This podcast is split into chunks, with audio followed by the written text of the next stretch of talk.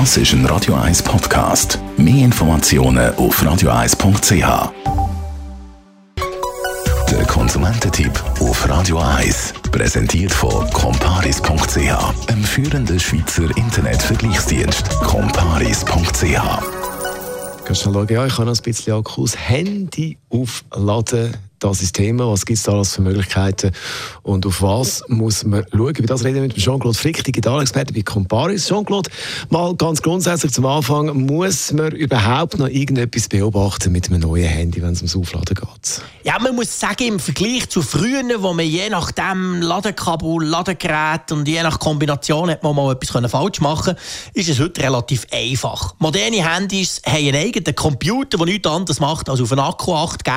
Von dem her gesehen kann man eigentlich die Handys gar nicht mehr falsch laden. Gut, aber es gibt sicher ein paar Tipps, wie es zum Beispiel schneller geht mit Laden. Ja, grundsätzlich kann man sagen, das Handy wird am liebsten langsam geladen und an einem kühlen Ort. Also mit anderen Worten, nicht an die Sonne legen und gleichzeitig das Ladekabel einstecken oder auch nicht unbedingt das Game spielen oder irgendetwas, das das Handy heiß macht und dann, dann noch zusätzlich das Ladekabel einstecken. Wie ist es denn mit dem Fast Charging, also ein Feature, wo man das Handy sehr schnell aufladen kann? Ist das jetzt gut für den Akku oder nicht? Ja, jahrelang hat man das Gefühl gehabt, da geht sicher der Akku schon nach einem Jahr kaputt. Inzwischen muss man sagen, gibt es genug Studien, die beweisen, dass es eben nicht so ist. Der Computer, also das Batteriemanagementsystem von modernen Smartphones, der schaut eben, dass die Handy-Akkus nicht überhitzen und darum ist Schnellladen heute grundsätzlich kein Problem mehr. Wie sieht es aus mit Wireless Charging, also das kabellose Aufladen? Praktisch, oder? Ja, drahtlos laden ist definitiv praktisch.